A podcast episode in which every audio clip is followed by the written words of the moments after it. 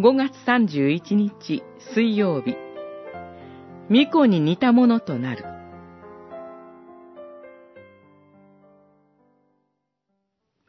しかし、巫女が現れるとき、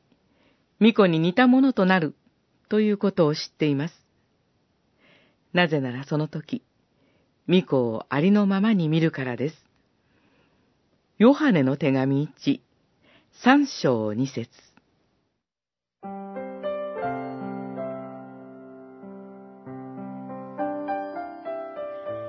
今私たちは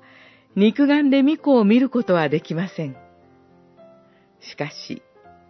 巫女が再臨なさり、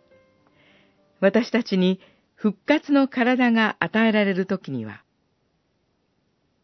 その肉眼で巫女を見ることができます。その同じ肉眼で、巫女に似たものとされた自分自身はもちろん、信仰の兄弟姉妹も見ることができます。私の一番の楽しみは、やはり、主イエスとお会いすることですが、ペトロやパウロ、カルバン、果ては、アブラハム、ダビデのような信仰の兄たちを見ることです。巫女のありのままのお姿とは、どのようなものでしょうか？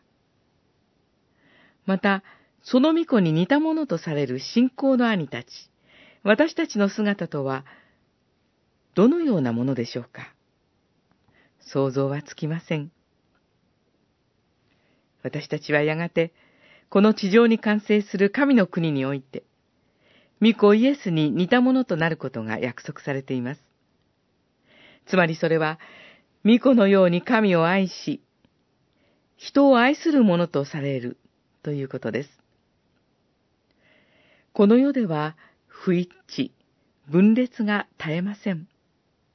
しかし神の国では、男女の差はもちろん、賜物の違いなど、いろんな多様性がありますが、